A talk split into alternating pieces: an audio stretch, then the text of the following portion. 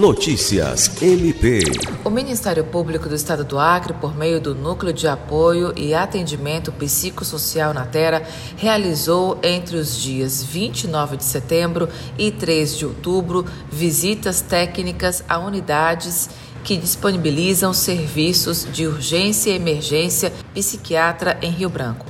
A ação solicitada pelo membro que atua na Promotoria Especializada de Defesa da Saúde, Ocimar da Silva Sales Júnior, teve como objetivo levantar informações acerca do fluxo de atendimento nas unidades para auxiliar na busca de melhorias da rede de serviços.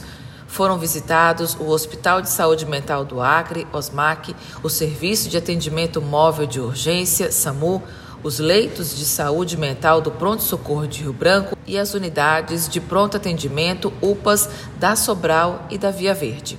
Alice Regina para a Agência de Notícias do Ministério Público do Estado do Acre.